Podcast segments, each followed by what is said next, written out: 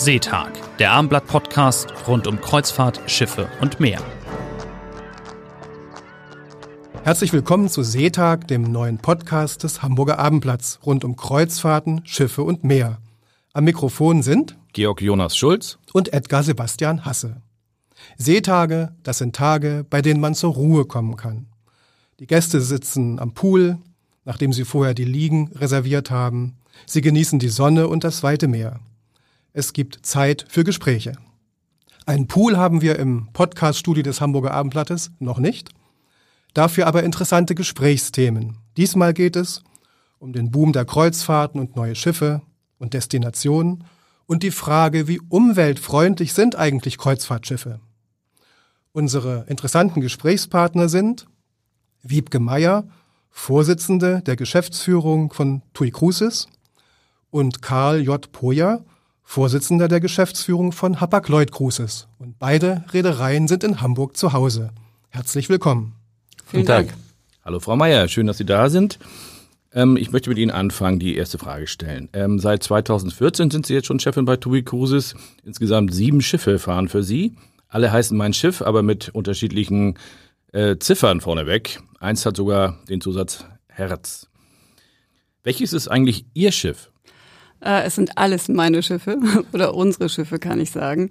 Ähm, wenn ich das konkretisieren soll, schlägt mein Herz im Moment natürlich auch sehr für die für das letzte Schiff, was wir gerade in Dienst gestellt haben, die Mein Schiff 2. Da sind, ist eine gewisse Verwirrung mit Nummern drin. Das liegt daran, dass wir die ersten Schiffe oder das erste Schiff, mit dem die Story Mein Schiff äh, begann, äh, an die TUI in England abgegeben haben, wo sie unter anderem Namen fährt. Und die, das zweite Schiff, die Mein Schiff 2 fährt nun unter dem Namen Mein Schiff Herz. Ähm, aber auch für dieses Schiff schlägt äh, mein Herz ganz besonders, denn mit diesen Schiffen begann die Erfolgsstory von TUI Cruises. Und insofern, da wir auf allen Schiffen ein Wohlfühlkonzept anbieten, sind sie alle gleich, ähm, alle gleich hervorragend. Und Sie haben sie alle gleich lieb. Ich habe sie alle gleich lieb. Herr Puja, Sie sind Chef von Hapag-Lloyd Cruises. Berlin hat die Kreuzfahrt erfunden, der Gründer dieser Reederei, muss man einfach mal sagen. Zu ihrer Reederei gehört die Europa, die Europa 2. Es gehören auch Expeditionsschiffe dazu wie die neue Hanseatic Nature. Was würden Sie am liebsten auf einem Seetag machen? Ja, also zuerst mal äh, ist das äh, schön, dass wir die Bandbreite haben, nämlich jetzt da auch, äh, wie Wibke Meyer gerade gesagt hat, mit ihren Schiffen, mein Schiff. Wir bei Hapag-Lloyd sind ja schwerpunktmäßig im Luxusbereich, im Expeditionsbereich unterwegs und da ist natürlich schon die Frage angebracht, auf welchem Schiff will man zuerst mal sein? Und Expedition hat natürlich viele Fassonetten äh, und äh, viele Momente, die bleiben. Und äh, ja, an einem Seetag auf einem Expeditionsschiff würde ich natürlich ganz anders verbringen als auf einem, Im Zodiac, einem Luxusschiff ausschließlich im Zodiac, wenn es immer nur geht, so nah wie möglich an der Natur zu erleben, mit Und dann lieber Amazonas oder woanders? Oder? Ach ja, das Eis hat schon seine Vorzüge. Man äh, erlebt halt äh, auch das Gefühl, äh, dass man nicht so wichtig ist auf der Welt. Man ist eigentlich ein kleines, ein kleiner Mensch im Universum und man lernt wieder devot zu sein und äh, auch äh, ja wirklich sich darauf zu beziehen und zurückzuziehen, was wichtig ist im Leben. Und Amazonas natürlich hat wieder ganz andere Eindrücke, die er vermittelt. Und äh, wenn ich mal die Zeit habe, auf dem Luxusschiff zu verbringen, dann ist es natürlich die Annehmlichkeiten eines so eines Schiffes äh, zu genießen mit äh, nur vier oder 500 Passagieren, äh, den, die Gastronomie, die Vielseitigkeit der Gastronomie und was es immer verbindet, äh, auf so einem Schiff äh, Menschen kennenzulernen und äh, Menschen zu treffen, sich auszutauschen, denn das sind eigentlich so die Momente, die ich immer mitnehme, wenn ich auf dem Schiff bin. Mehr als zwei Millionen Deutsche haben im vergangenen Jahr eine Kreuzfahrt gebucht. Fast alle Reedereien haben neue Schiffe in Dienst gestellt oder bei den Werften geordert. Frau Mayer, sind Sie sicher, dass der Markt weiterhin wächst wie bisher oder wird es schwieriger, die Kabinen zu füllen? Ihr Konkurrent AIDA ist jetzt sogar schon bei Aldi zu finden. Das ist etwas ungewöhnlich ähm, mit 2,2 Millionen Passagieren, die es im deutschen Markt in 2018 gab. Ähm, das ist eine stolze Zahl, insbesondere wenn man 10 oder 20 Jahre zurückkommt, wie sich da zurückschaut, wie sich das entwickelt hat. Das ist natürlich ganz klar getrieben durch neue Schiffe, die insbesondere deutsche Reedereien in Dienst gestellt haben. Ähm, für TUI Cruises kann ich sprechen und kann sagen, dass wir mit unseren sieben Schiffen sehr erfolgreich unterwegs sind. Wir haben eine gute Auslastung, wir haben eine hohe Nachfrage. Gute Auslastung, was heißt das? Gute Auslastung heißt, dass wir in 2018 über 100 Prozent erreicht haben. Ähm, da kommt dann immer die Frage, wie geht das eigentlich? Äh, nun ist die, wird die Berechnung auf, äh, wir haben ja äh, Kabinen, die mit zwei Personen belegt werden können, aber auch teilweise zu dritt oder zu viert und in Ferienzeiten, wenn Familien reisen. So kommt man dann halt auch über die 100 Prozent, um das gleich zu erklären. Ähm, insgesamt ist die Nachfrage, äh, denke ich, sehr gesund und da. Und wenn man das in Relation stellt, ist zwar eine stolz, stolze Zahl, 2, 2,2 Millionen. Aber wenn man das in Relation stellt zu 70 Millionen Reisenden, organisiert Reisenden in Deutschland, dann ist das immer noch eine Nische. Insofern sehe ich da keinen Abbruch in der Nachfrage. Was man vielleicht dieses Jahr vermerkt äh, oder feststellt, ist, dass bestimmte Kapazitäten recht kurzfristig in den Markt gekommen sind. So auch wir mit unserer Mein Schiff 2, die wir im Februar in Lissabon getauft haben. Das Schiff kam zwei Monate früher und insofern hatten wir dann auch tatsächlich mal ähm, acht Wochen mehr zu verkaufen sodass es auch kurzfristig, auch kurzfristig dann Angebote ja. gibt. Ich wollte hin, aber ich war leider verhindert. Mhm.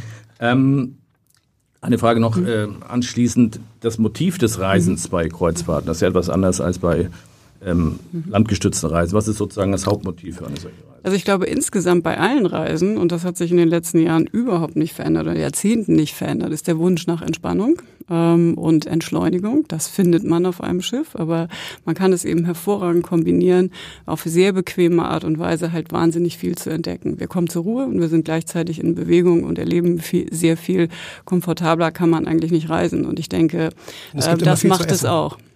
Es gibt viel zu essen. Äh, das Angebot ist groß auf allen Schiffen. Es gibt aber auch auf allen Schiffen mittlerweile sehr, sehr viele große Sportbereiche, insbesondere ja, bei haben uns. Sie sich für eingesetzt wir haben ganz genau, wir haben Jogging-Track, wir haben das, äh, den größten Sportbereich auf, auf Schiffen und insofern äh, kann der Gast ähm, an Bord beides genießen, sich austoben und dann auch wieder sich kulinarisch verwöhnen. Herr Projer, bei Ihnen ist das ja ein bisschen anders mit den Motiven. Ihre Schiffe sind etwas anders konfiguriert. Wie sehen Sie das mit dem Kreuzfahrtboom? Ähm, wer reist bei Ihnen? Wer kann sich das überhaupt leisten? Weil es ist ja dann doch nochmal ein Euro teurer, das Ganze.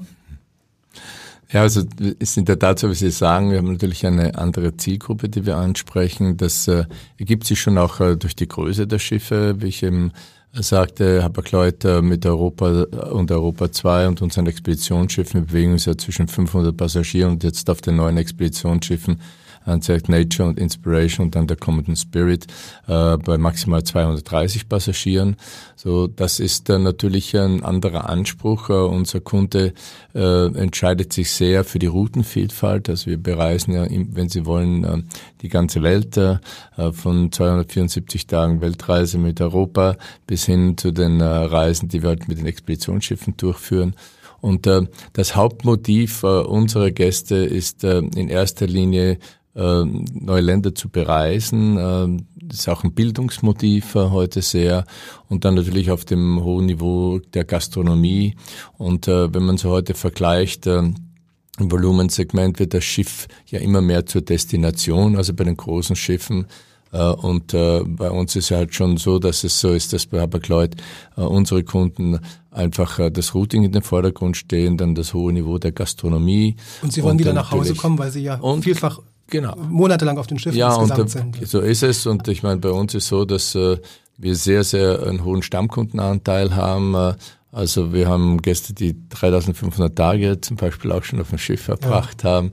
Und äh, der durchschnittliche Stammgästeanteil bei uns ist fast 70 Prozent, also die Wiederholerquote ist sehr hoch. Und das sind erfahrene Kreuzfahrer in der Regel, die genau wissen, was sie möchten, wohin sie möchten. Und da, davon äh, ist natürlich auch, äh, hängt davon ab, wie wir unser Routing äh, genau. gestalten. Wie erklären Sie sich denn vor allem den Boom bei diesen Expeditionskreuzfahrten? Nicht nur jetzt bei Ihnen, sondern auch mit anderen Reedereien. Es ja. werden jetzt zahlreiche Expeditionsschiffe neu gebaut, an die ja. 20, glaube ich. Ja. Also ich möchte vielleicht mal ergänzen, was Wibke Meyer gesagt hat. Das Wachstum ist ja heute ein sehr gesundes Wachstum. Und wenn wir heute sehen, es gibt im Prinzip ja für jeden Geschmack und für jedes äh, Portemonnaie, für jeden Geldbeutel schon das äh, richtige Schiff.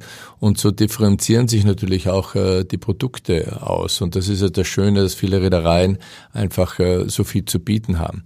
Und äh, ja, Expeditionsmarkt, man darf nicht vergessen, es ist äh, zwar ein Boom, ähm, aber es kommen so in etwa 20 Expeditionsschiffe in den nächsten Jahren auf äh, das Wasser, aber es sind nur 6000 Passagiere. Also wenn man das im Verhältnis sieht, dann ist das äh, ein Boom, ja, aber ein durchaus äh, gesundes Wachstum auch. Und äh, die Regularien schreiben das oder so gewisse Dinge vor, die man strikt einhalten muss. Also es ist, glaube ich, äh, ein Bildungstourismus. Es ist, wir merken immer mehr, dass die Menschen äh, was dazulernen wollen, dass sie sich bilden wollen. Und man sieht ja auch in der Gesellschaft, äh, es verändert sich ja und das kommt ja auch der Kreuzfahrt äh, zugute. Äh, 80 wird 70, 70 wird 60, 60 wird 50, wie man so schön okay. sagen kann. Die Interessen äh, verändern sich total. Äh, ich kann mich erinnern, mein Großvater hat noch gesagt, wie er 64 Jahre alt wurde, ich muss noch ein Jahr, bitteschön, wer sagt das heute, wenn er einigermaßen gesund ist und vernünftiges Auskommen hat. Ja. Und die Menschen haben das Bedürfnis, die Welt kennenzulernen, äh, noch was zu erleben und äh, sich noch zu bilden. Und das bietet die Kreuzfahrt natürlich äh, heute unglaublich äh, mit einer unglaublichen Vielfalt und äh, mit einer Kreativität. Und darum sage ich heute auch, äh, ich glaube, dass die Kreuzfahrt heute die innovativste und kreativste Branche in der Touristik ist. Das kann ich nur unterstreichen. Und das Thema äh, Entdecken, Erleben und auch sich weiterbilden, ähm, das ist neben Entspannung halt der Haupt- oder das Haupturlaubsmotiv, was die Kreuzfahrt halt viel mehr bietet. Ich muss mich nicht auf ein Land festlegen, ich kann mehrere Länder miteinander kombinieren. Ähm, und auch das, vielleicht um da auch mal mit so einem Vorurteil, was manchmal so durch die Welt geistert, aufzuräumen, auch unsere Gäste, obwohl wir größere Schiffe haben, bei uns haben wir so zwischen 1900 und 2800 Passagiere an Bord. Ähm, es ist so, dass jeder Gast äh, im Durchschnitt bei einer einwöchigen Reise drei Landausflüge macht. Das ist viel, viel mehr, wo der was sehr von Land und Leuten erlebt, als so mancher, der in einem Resort-Hotel Badeferien macht. Ähm, und da ist auch die große Bereitschaft da, wirklich und das Interesse da, äh, diese Länder, diese Häfen kennenzulernen. Das wird im Vorwege gebucht, man mhm. bereitet sich vor. Sagen Wir haben Sie Lektoren an Bord. Ja. Hm? Sagen Sie doch freundlicherweise unseren Zuhörerinnen und Zuhörern, in welchen Fahrtgebieten ist die Wohlfühlflotte, Mein Schiffflotte so ähm, unterwegs? Derzeit haben wir ja sieben Schiffe und jetzt in, in den Sommermonaten haben wir vier Schiffe im Norden positioniert, die ab Hamburg, äh, Bremerhaven und Kiel abfahren, Richtung Baltikum, Richtung Norwegen und Westeuropa. Ähm, und wir haben drei Schiffe im Mittelmeer und in den Wintermonaten sind unsere Schiffe dann da in der Regel, wo es warm ist, das heißt äh, in der Karibik, in den Emiraten, auf den Kanaren, ähm, also da Neue Destinationen wurden ja auch in den letzten Jahren hinzugefügt. Cartagena zum Beispiel. Mit jedem, absolut, mit gibt jedem, es weitere mit jedem Planungen neuen noch, Schiff. dass man was ja, Neues entdeckt? Es. Wir laufen nächstes heute? Jahr mit der Mein Schiff 2, mit der, mit der Mein Schiff 2, die jetzt als Mein Schiff Herz fährt, laufen wir Südafrika an.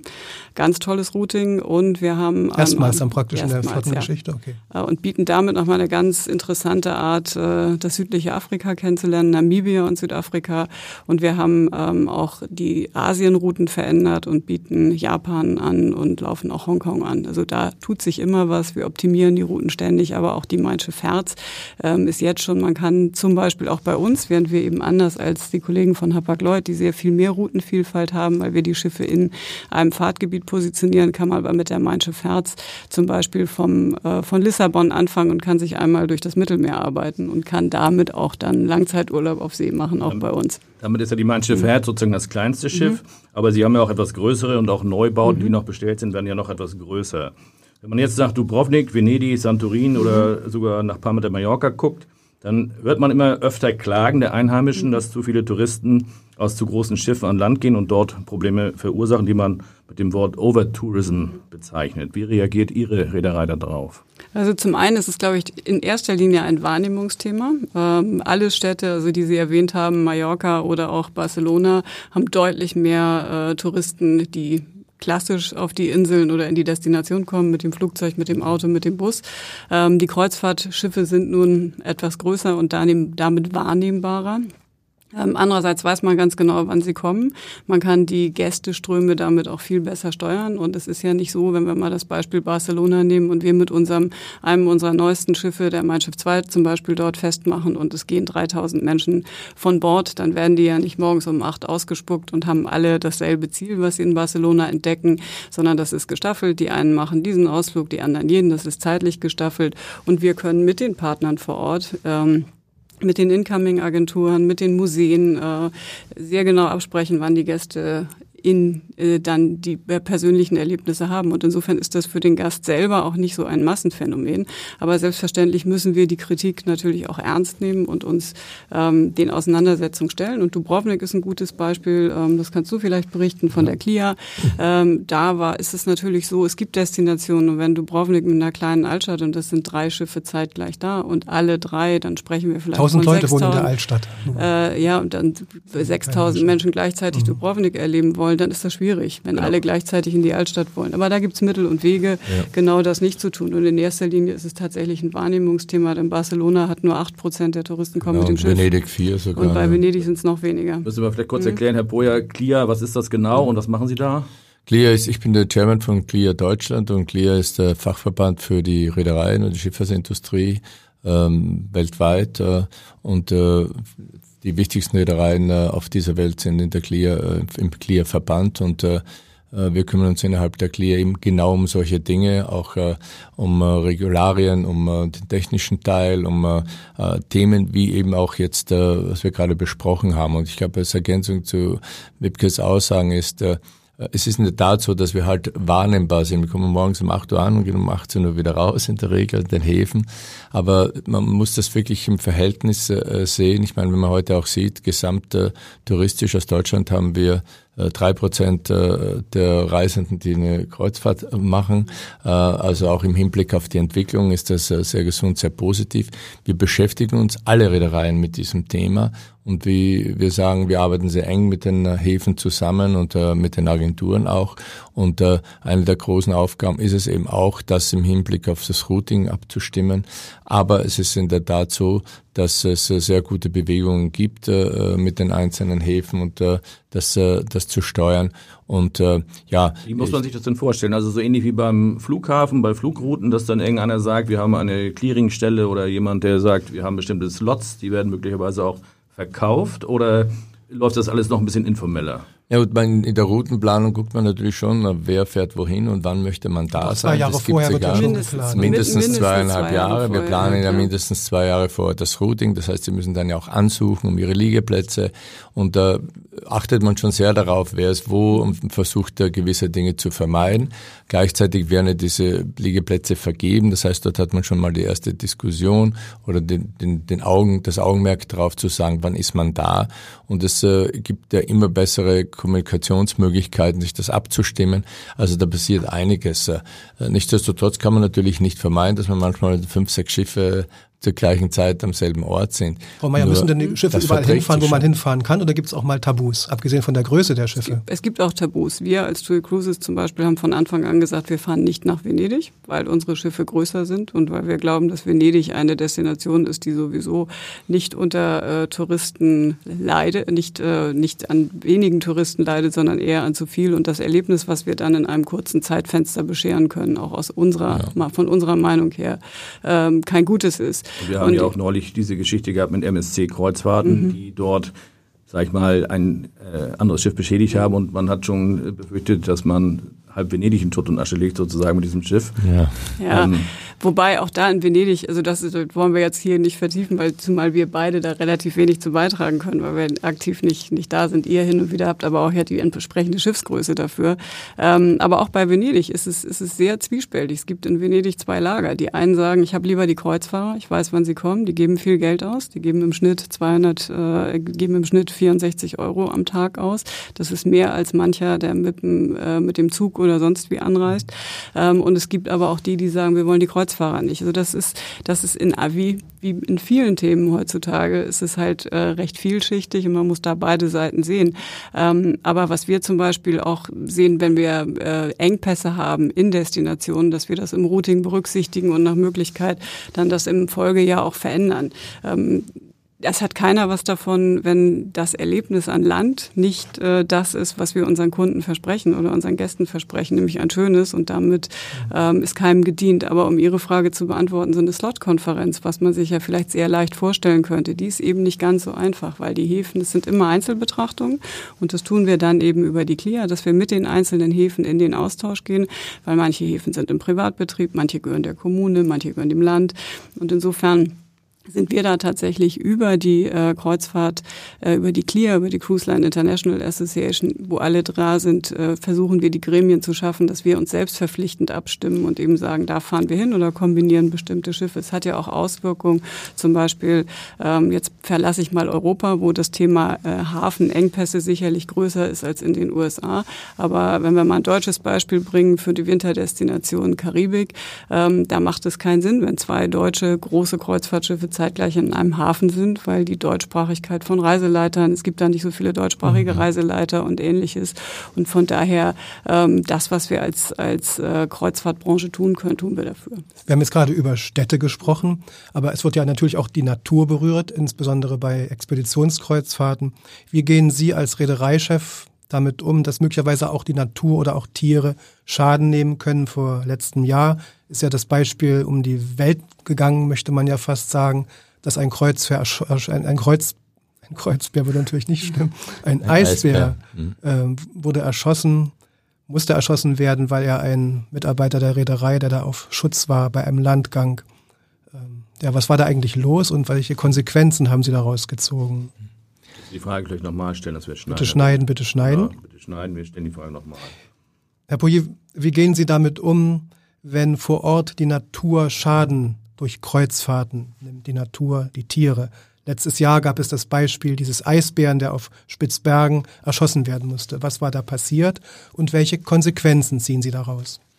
Also zuerst mal muss man sehen, dass äh, wenn wir äh, Expeditionsfahrten betreiben, das größte Motiv was wir als Reederei haben, aber auch äh, unsere Passagiere von uns erwarten, ist, dass wir die Destination bewahren, beschützen und alles dafür tun, äh, denn das ist ja genau das Erlebnis oder das, was äh, der Passagier und auch der Mensch sucht. Äh, er will die Nähe zur Natur, er will sich bilden, er will erleben. Und das ist unser größtes Gut, also das Bewahren dieser Natur. Und dafür gibt es natürlich ganz strenge Regeln äh, äh, insgesamt. Also zum Beispiel äh, können Sie in der Antarktis ja auch nur jeweils mit 100 Personen an Land gehen. Ähm, in äh, anderen Gebieten ist es äh, auch ähnlich.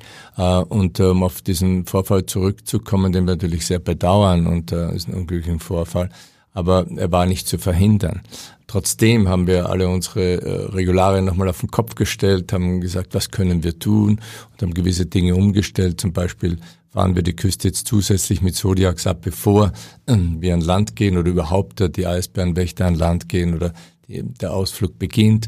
Äh, dann ist es auch so, dass wir vom Schiff auch noch zusätzlich die Küste abfahren.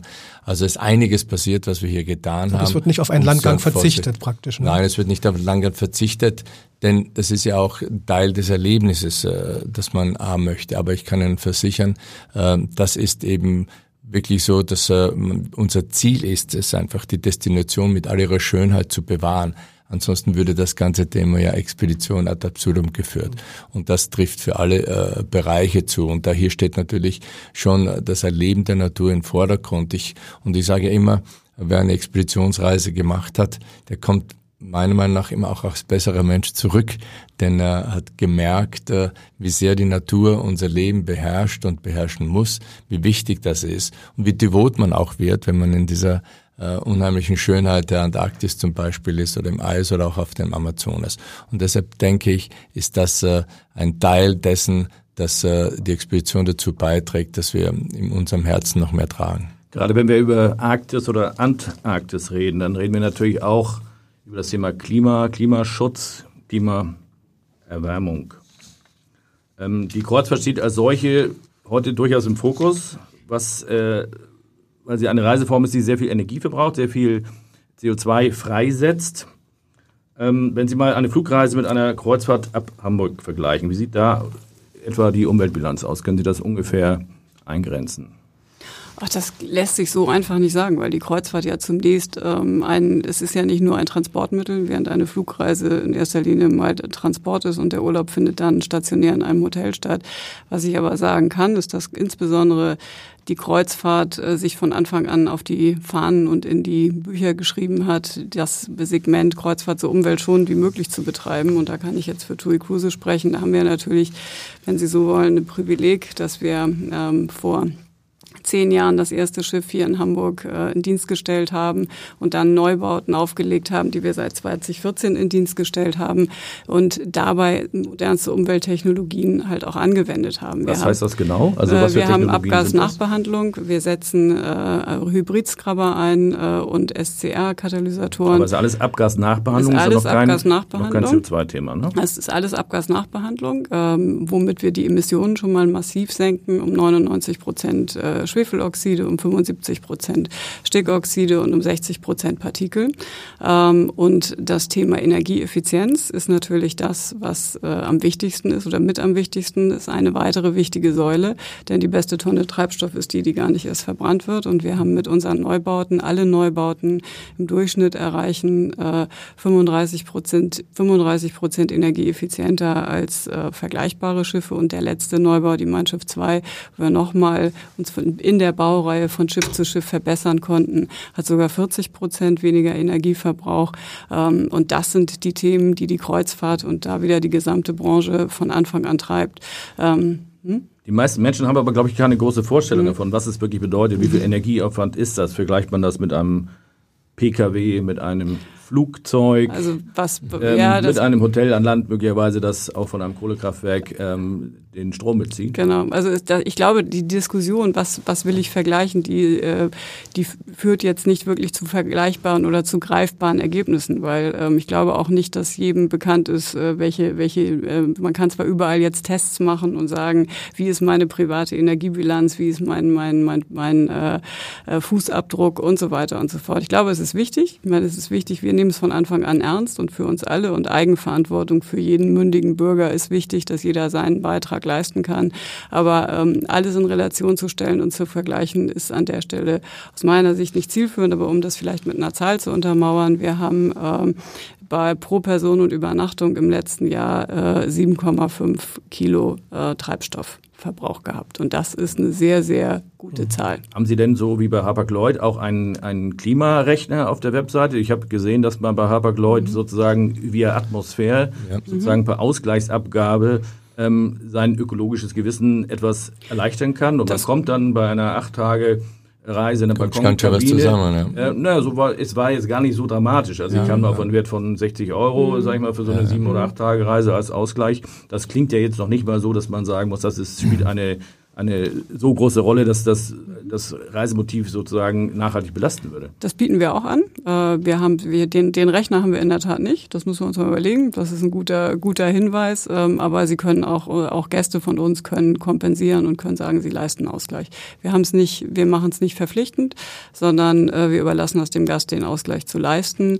Wenn Sie jetzt fragen, warum machen wir es nicht verpflichtend oder warum kalkulieren wir es nicht ein, weil wir der Meinung sind, dass äh, der Gast das selber entscheidet und wir die Mittel aufwenden äh, und alles in die Weiterentwicklung stecken, ähm, um, den, um die Kreuzfahrt so umweltschonend wie möglich zu betreiben.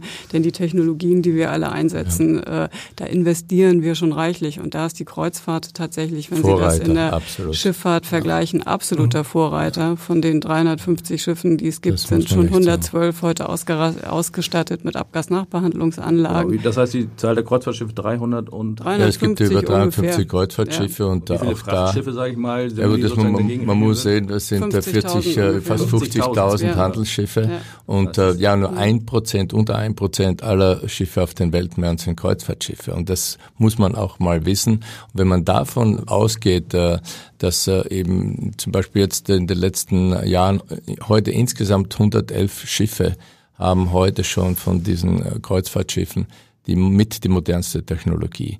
Und es, äh, ich kann Ihnen versichern, es gibt kein Kreuzfahrtschiff heute, das äh, irgendeine Werft verlässt, äh, das nicht das im Fokus hat oder mit energieeffizienten Maschinen ausgestattet ist zum Beispiel.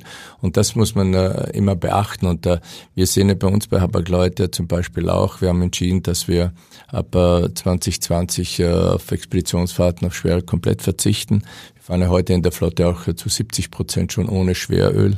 Und äh, ich kann versichern, dass jede Reederei sich äh, enorm Gedanken macht, äh, äh, wie man damit umgeht. Äh, und, äh, und jetzt kann man natürlich sehen, welche Technik verwendet man nach, nach vorne. Es gibt ja viele Möglichkeiten, auch viele Treibstoffarten. Ähm, und das beschäftigt uns, uns, uns alle. Aber ich glaube doch, dass wenn man heute sieht, dass allein im, im 2017 fast 5 Milliarden äh, Investition äh, in die Nachhaltigkeit gegangen ist bei den neuen Schiffen. Das heißt, äh, entweder bei neuen Schiffen Technologie oder auch äh, bei den äh, Renovierungen, dann ist das schon ein enormer Anteil.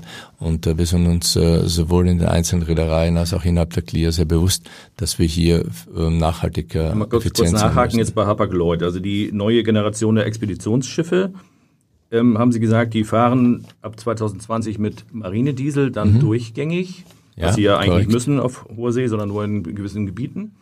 Ähm, aber ich habe auch mit Interesse gesehen, dass zum Beispiel Hurtigruten ein völlig anderes Konzept jetzt vorgestellt hat, ein, ein ja, Batteriehybrid-Schiff. Ja. Ähm, wäre das für Sie theoretisch auch denkbar gewesen oder halten Sie das äh, konzeptionell für schwierig oder war es von der Werftlage nicht möglich? Also ich kann das vielleicht mal ein praktischen Beispiel äh, erklären, wie wir uns die ersten Gedanken gemacht haben, wie die neuen Expeditionsschiffe aussehen sollen und äh, äh mit welchem Treibstoff äh, wir sie betreiben wollen. Und äh, Zuerst hatten wir alle mal gedacht, äh, ja, wir werden jetzt uns mal mit LNG beschäftigen.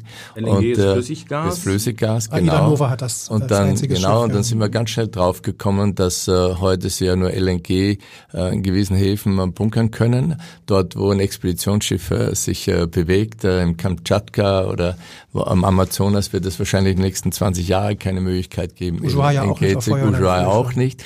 So waren wir ganz schnell äh, wieder äh, zurück auf den Boden der Tatsachen und äh, das ist eben der, der Aspekt, und wie Sie eben richtig sagen, wir können ja heute schon äh, selbstbegrenzend äh, äh legen wir uns auf, dass wir immer schwer verzichten wollen ab, äh, ab 2020. Ja.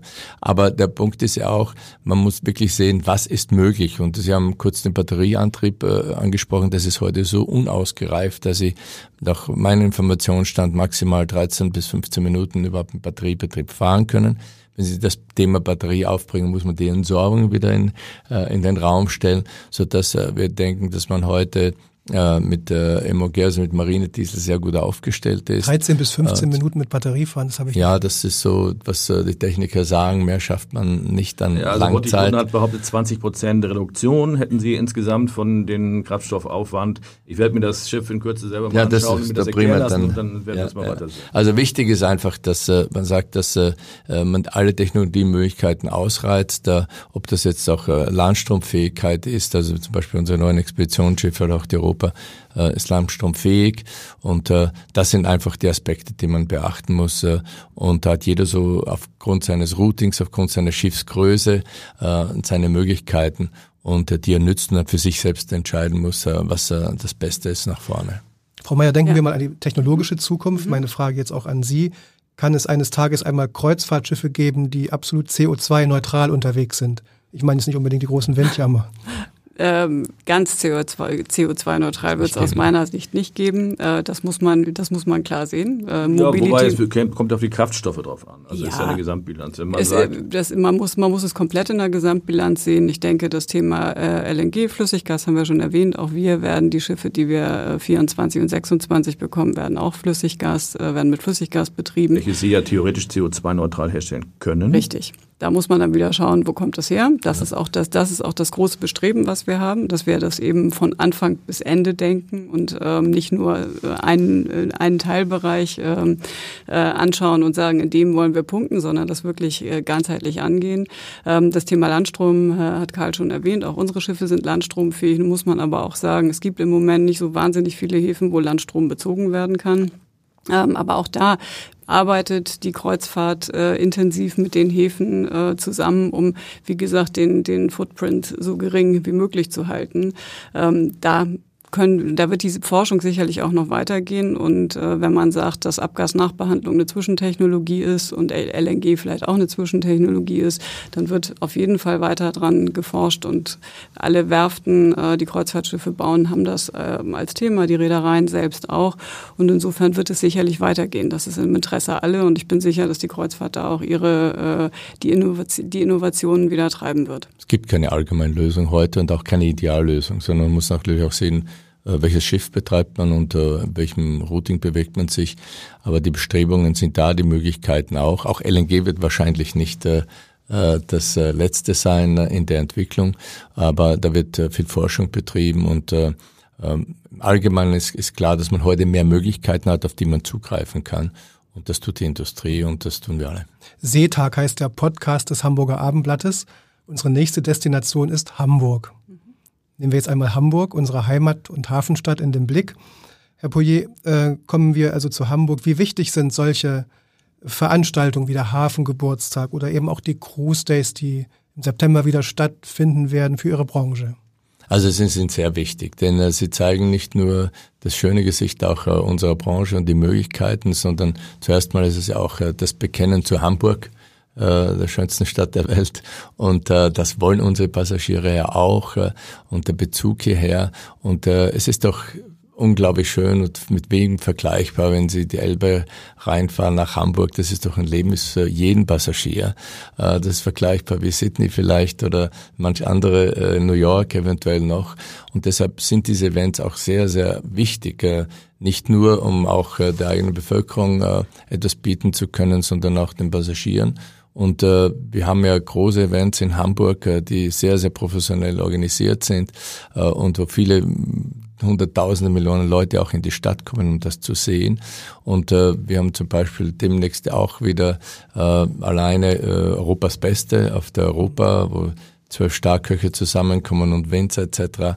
Und äh, so hat jede Reederei auch ihr Highlight. Wir haben zum Beispiel auch äh, äh, die, die Fashion Events, äh, ein Fashion Event, den wir auf der Europa 2 haben werden in Hamburg und ab die Reise ab Hamburg beginnt. Für unsere Passagiere, und ich denke, dass für viele Passagiere ist Hamburg ein Highlight. Äh, die Menschen mögen nach Hamburg kommen, sie mögen auch ab, ab Hamburg fahren der Summe der Punkte ein, was schon ein Ausgangspunkt und ein Zielpunkt aus Hamburg kann es gar nicht geben. Auch bei TUI Cruises ist es ja ähnlich. Schiffstaufen waren ja auch hier schon gewesen. Oh, Vielleicht mögen Sie noch sagen, die Bedeutung von Hamburg. Absolut. Also zum einen sind wir alle mit Leib und Seele Hamburger, freuen uns auch über den Standort hier in Hamburg, ähm, dass wir hier unser, wir im Grunde das äh, vierte Kreuzfahrtterminal in Hammerbrook schon betreiben, gemeinsam mit Hapag-Lloyd, ja. wenn wir unser Büro so bezeichnen wollen.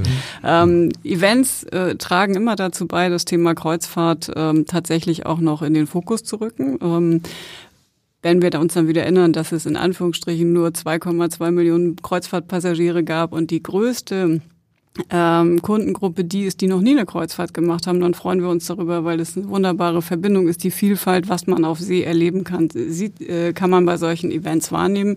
Und ähm, auch in diesen Zeiten, wo die Kreuzfahrt zum Teil eben auch ähm, mal kritischer gesehen wird, gibt uns das auch die Möglichkeit, uns auch anhand von solchen Events ähm, den Fragen zu stellen ähm, und die versuchen, so transparent wie möglich die Antworten zu geben. Denn wir haben ja gerade hier im Gespräch schon festgestellt, es gibt eben nicht die eine Lösung für alles, sondern es ist vielschichtig und da helfen Veranstaltungen aller Art. Und ist ja Hamburg ein, eine Stadt, wo man drei Möglichkeiten mhm. hat anzulegen? Sie selber legen an welchem Terminal an? Äh, wir legen, wir können überall anlegen ähm, und insofern ist das eine Sache der, äh, der Cruise Gate Hamburg, die die Liegeplätze verteilen. Wir sind sowohl in Steinwerder, in Altona und waren auch in der Hafen City und insofern. Und wenn Sie in Altona anlegen, nutzen Sie da den Landstrom?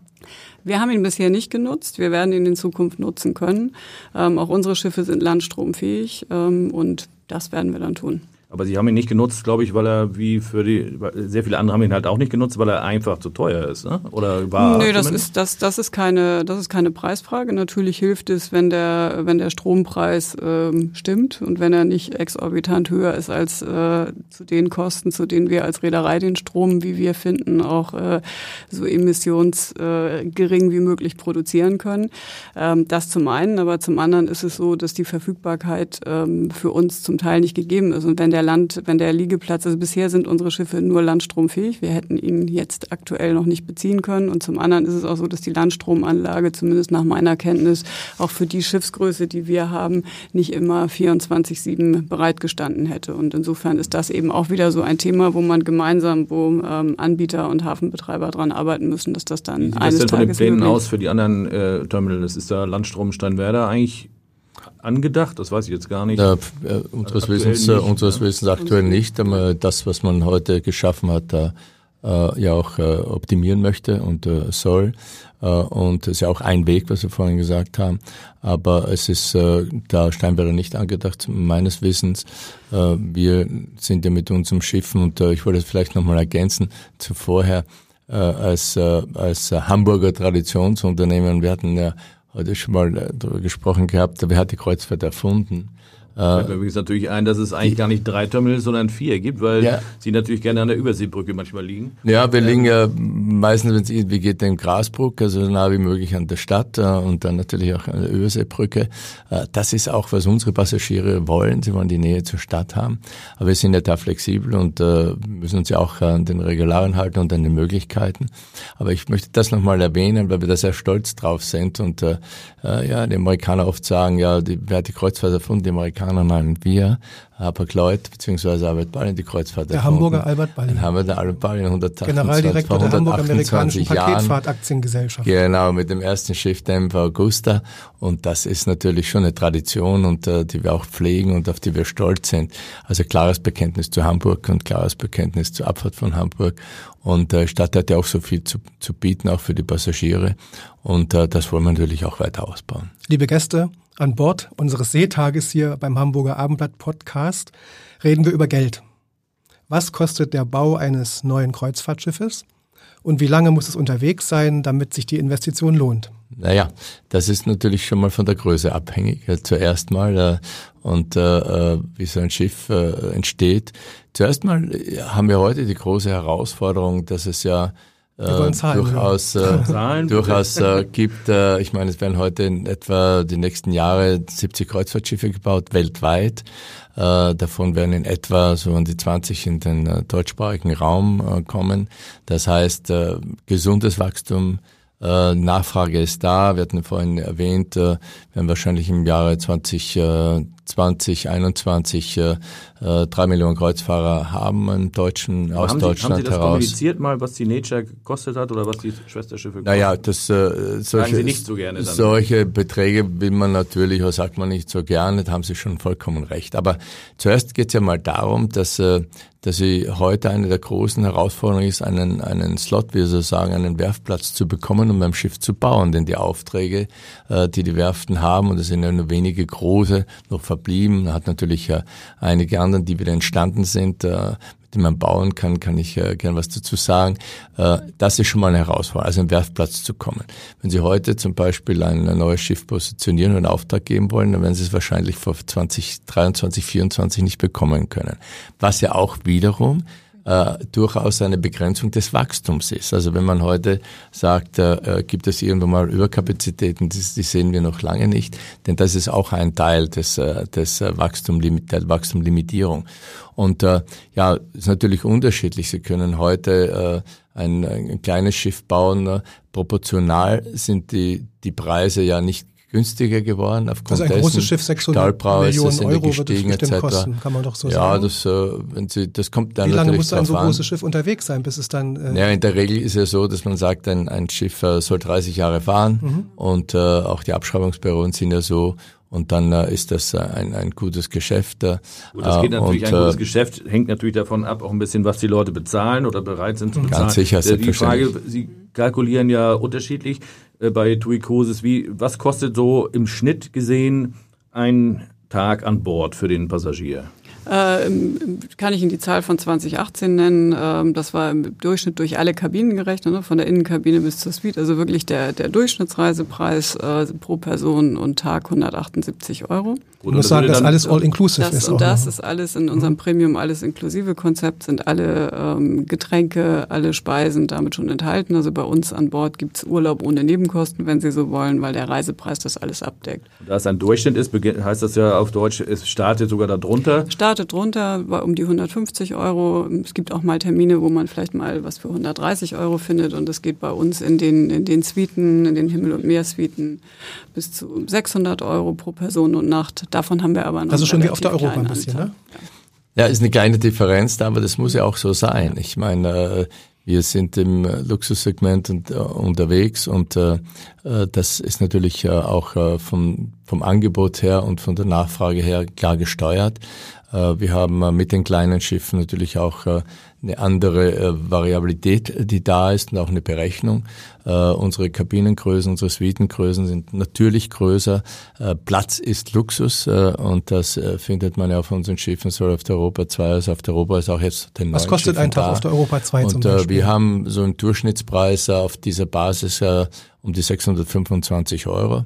Und ähm, das äh, ist, äh, rechnet sich natürlich auch durch die Vielseitigkeit, ne, durch die hochwertige Gastronomie, äh, durch, wie ich eben sagte, das große Platzangebot, durch auch die Crew. Ich meine, wir fahren fast ein, Verhältnis von eins zu eins, Crew und Passagieren in etwa. So, das ist natürlich auch Qualität, die wir aber auch liefern müssen, ist die Erwartungshaltung.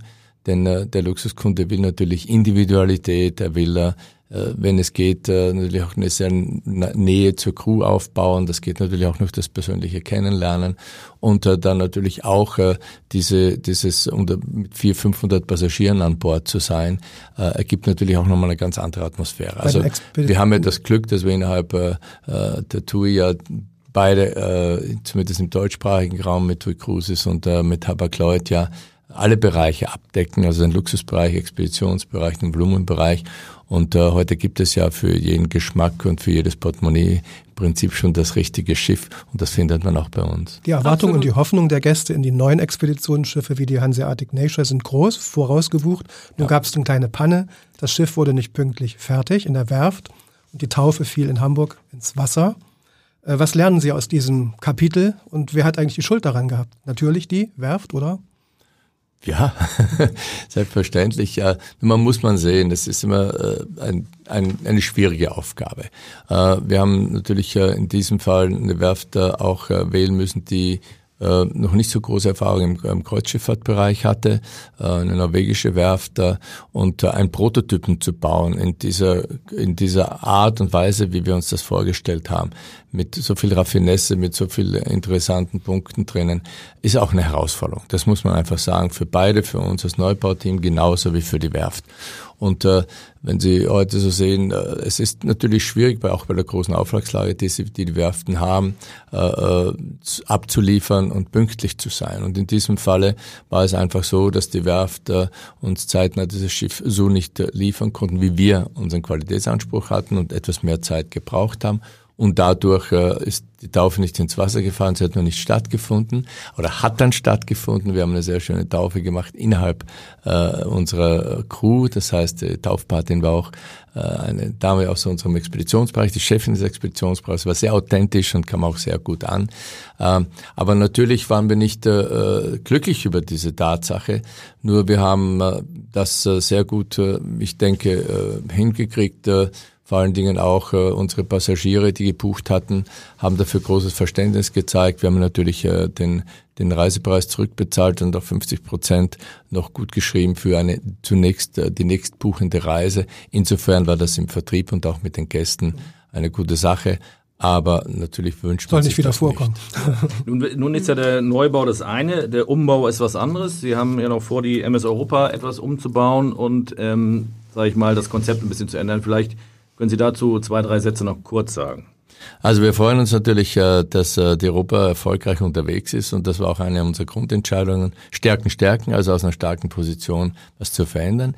Wir haben aber äh, gemerkt, nicht nur von den Gästen, von den Gästen gehört, aber auch in der Marktforschung, dass sich der Luxus heute wandelt und der Luxus generell ja vom Haben zum Sein wandelt, die Bedürfnisse der Menschen anders sind und, und darauf haben wir uns einfach eingestellt und haben gesagt, wir wollen die Europa etwas legerer machen, luxuriöser, schwerer, etwas entspannter. Äh, und äh, genau das werden wir jetzt umsetzen in der Werft, wenn wir hier in, demnächst in, in Hamburg sind. Also wir machen die Europa legerer und äh, zukunftsfähiger. Und wir machen ja zum Beispiel ist ja ein großer, ein großer Teil unserer Qualität die Vielfalt in der Gastronomie auf höchstem Niveau. Und da sind wir natürlich schon sehr glücklich, dass wir mit Kevin Fehlin jemanden haben, der mit Herz und Seele dieses neue Restaurant auf Europa äh, gestalten wird. Denn Kevin war ja zwei Jahre lang auch auf der Europa gefahren als Sous-Chef, als solches sehr authentisch. Und äh, als wir die Idee hatten, äh, war das ein, ein Abbrennen vom Feuerwerk gleich von Anfang an. Und wir werden bei der Europa nicht nur neue Restaurants machen, sondern wir, wir werden generell ein neues Konzept machen. Wir werden äh, äh, unter anderem auch etwas äh, ja in die Jahre gekommene Kapitänsdinner abschaffen. Ja. Gestrichen. Wir haben eine freie Sitzplatzwahl.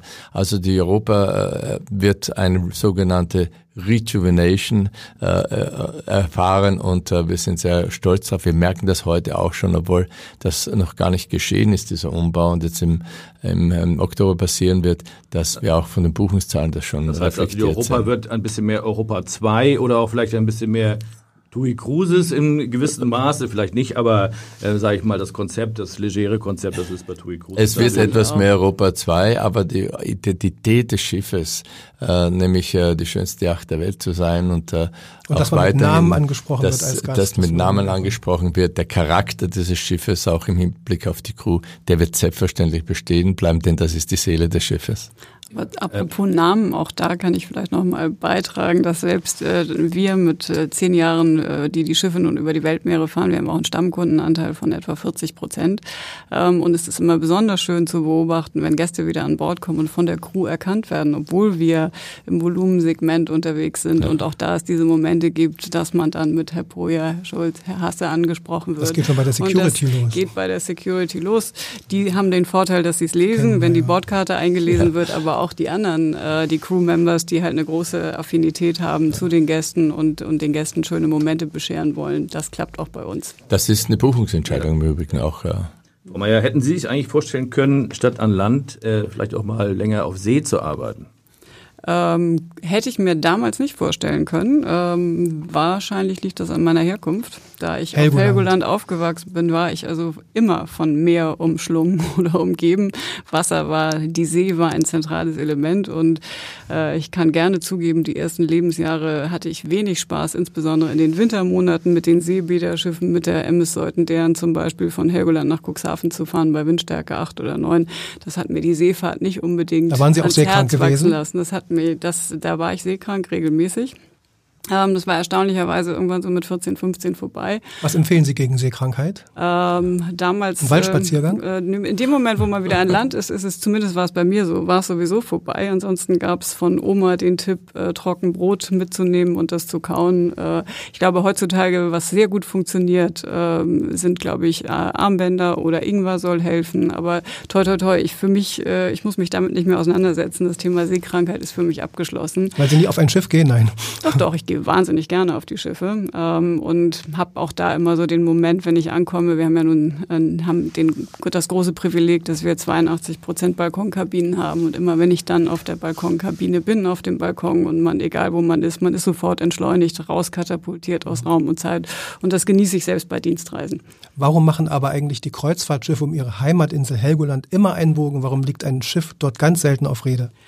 Das äh, ist, kann ich Ihnen leicht beantworten. Helgoland hat einen relativ äh, großen Tidenhub und das ist äh, das mhm. Tendern mit größeren Schiffen, also wir, mit kleineren. Wir fahren selbst hin, ja. da ist es, mhm. ist es äh, nicht zu unterschätzen.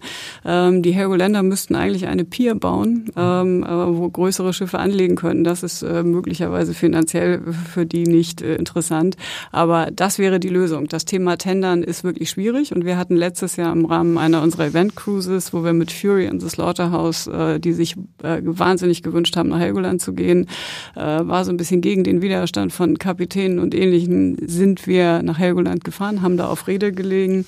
Äh, ich konnte das beobachten. Ich habe meine Mutter besucht an dem Wochenende und habe die mein Schiff äh, vor der Düne, hinter der Düne fahren sehen. Äh, und dann mussten die Gäste zum Inselbesuch getendert werden und das war schon eine kappelige Angelegenheit. Also mich stört heute nicht mehr, aber der eine oder andere fand das nicht so gut und das ist der schlichte Grund.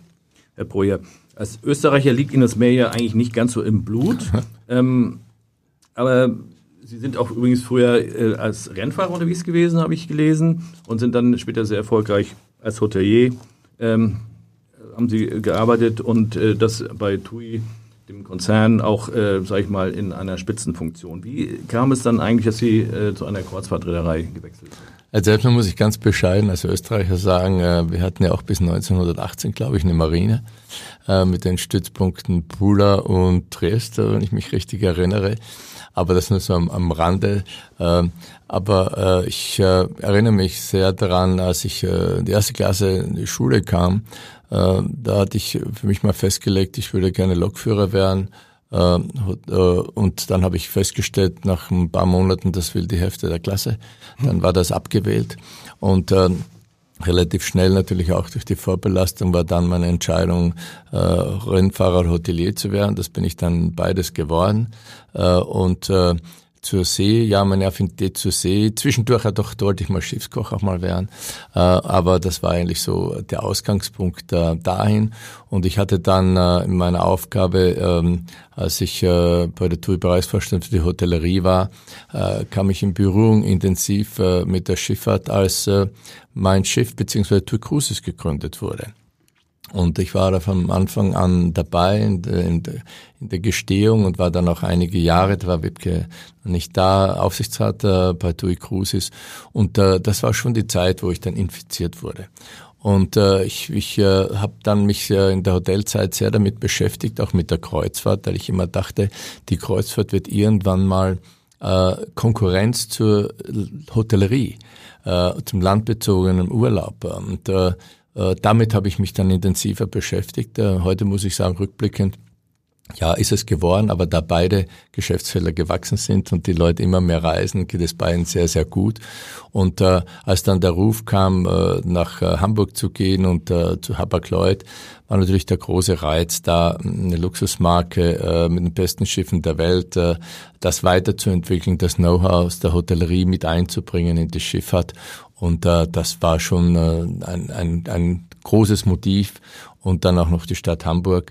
Als solches, äh, glaube ich, äh, kann ich heute sagen, die Schifffahrt ist schon was ganz Besonderes und ich kann auch nur jedem empfehlen, äh, dass er mal aufs Schiff geht, dieses Erlebnis mal mitbringt, äh, mitnimmt und erlebt. Äh, denn äh, unterwegs zu sein, die Welt zu sehen und immer wieder nach Hause zu kommen, ist schon so schön. Frau Meier, Herr Poja, unser Seetag geht langsam zu Ende, unser Seetag-Podcast.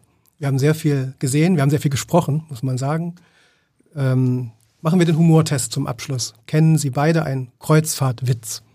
Ich kenne keinen Kreuzfahrtwitz, aber ich freue mich immer wieder über die Frage, die hin und wieder von Gästen auftaucht. Äh, wohnt die Crew eigentlich auch an Bord? Ja. Sie wohnt natürlich. Selbstverständlich ja, wohnt sie an Bord. Ja, und ich äh, bin erst letztens mal wieder gefragt worden, äh, Herr Breuer, wie viele Monate verbringen Sie auf Ihren Schiffen? Und äh, meine Antwort ist natürlich sehr leicht immer zu geben und sagen, ganz sicherlich viel weniger Tage, als Sie das selbst tun, oder unsere Passagiere tun. Oder das letzte Mal hat mich auch jemand gefragt und gesagt, Herr Breuer, also auf, eben, auf der Europa habe ich das letzte Mal äh, acht verschiedene Brotsorten gehabt. Und jetzt hier, heute auf dieser Reise nur sechs was ist passiert? Und äh, das sind so die kleinen Anekdoten, die, die man so erlebt. Ja, genau, so erlebt und das ist das ja auch schön. Und äh, wichtig ist ja der Austausch mit den Passagieren, davon leben wir, denn äh, durch Reden kommen die Menschen zusammen und es gibt immer weniger, immer mehr Leute auf der Welt als Menschen. So, es ist äh, Zeit, vielen Dank zu sagen an unsere Gäste. Das war Seetag, der Abendblatt-Podcast rund um Kreuzfahrt, Schiffe und Meer.